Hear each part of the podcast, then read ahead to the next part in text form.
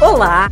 Seja bem-vindo à segunda temporada do podcast Tech in Business com Elemar Júnior.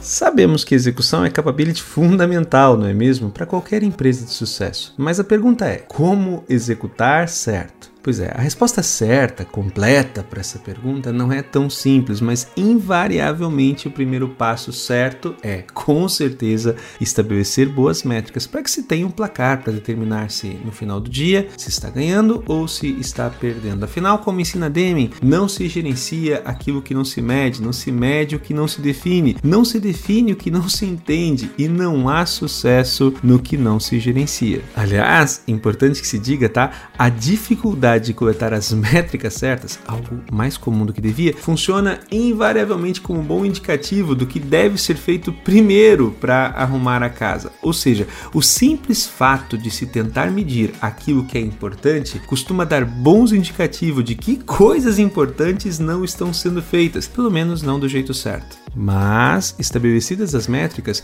há espaço para definição de metas e daí a oportunidade para começar de fato o exercício da liderança. Antes de ter boas metas, tudo o que se tem são, no melhor dos casos, influenciadores bem intencionados, mas não bons líderes. Veja, a condição básica para que alguém seja líder é que tenha seguidores, mas para termos bons líderes, precisamos de algo mais. Como ensina Vicente Falcone, bons líderes batem metas com time, fazendo a coisa certa, sem métricas, sem metas, sem metas, sem liderança. Veja bem, executar certo depende de processos certos, de gente preparada, de recursos necessários em quantidade suficiente para que a execução aconteça. Mas tudo isso é muito difícil de alcançar e de determinar quando não se sabe onde se quer chegar, quando uma condição de sucesso não é determinada. E a condição de sucesso vem da meta, e para ter meta precisa métrica. Sem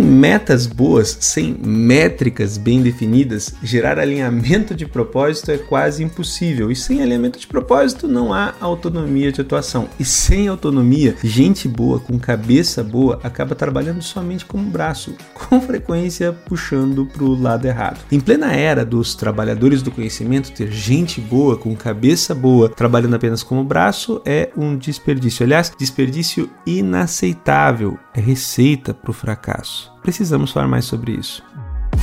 Confira mais conteúdos interessantes como este em techambiz.online. Até o próximo episódio!